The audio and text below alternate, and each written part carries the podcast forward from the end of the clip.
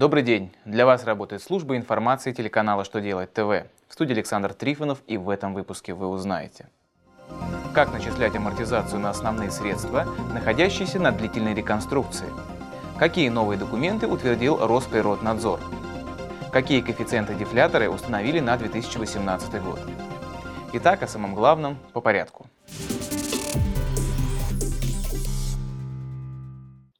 Налоговая служба разъяснила, как нужно начислять амортизацию на основные средства, находящиеся на длительной реконструкции. Если основное средство находится на длительной реконструкции и при этом используется в бизнес-деятельности, амортизация по нему продолжается, даже если реконструкцию начали до 2015 года. До 2015 года действовало правило, по которому основные средства исключались из амортизируемого имущества, если они находятся на реконструкции дольше года. Затем это правило дополнили исключением. Амортизацию все-таки стоит продолжить, если реконструируемое имущество используется в бизнес-деятельности.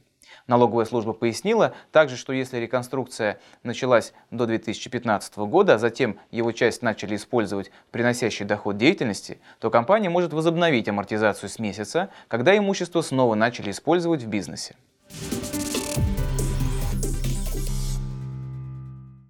Для контролеров из природного ведомства подготовили контрольные листы, которые нужно использовать при проверках.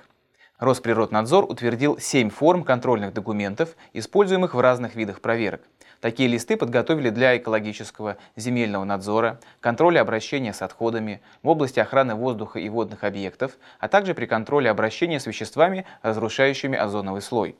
Проверочные листы представляют собой таблицы с контрольными вопросами, реквизитами законодательных актов, устанавливающих требования и возможными ответами на вопросы из перечня. Опубликовали коэффициенты-дефляторы, которые будут действовать в 2018 году. Утвержденные Минэкономразвития показатели по сравнению с текущим в следующем году вырастут. При этом для тех, кто собирается перейти на упрощенку и для уже применяющих ее, повышение коэффициента не скажется на размере доходного лимита, так как для него коэффициенты дефлятора не будут действовать до 2020 года. На этом у меня вся информация. Я благодарю вас за внимание и до новых встреч.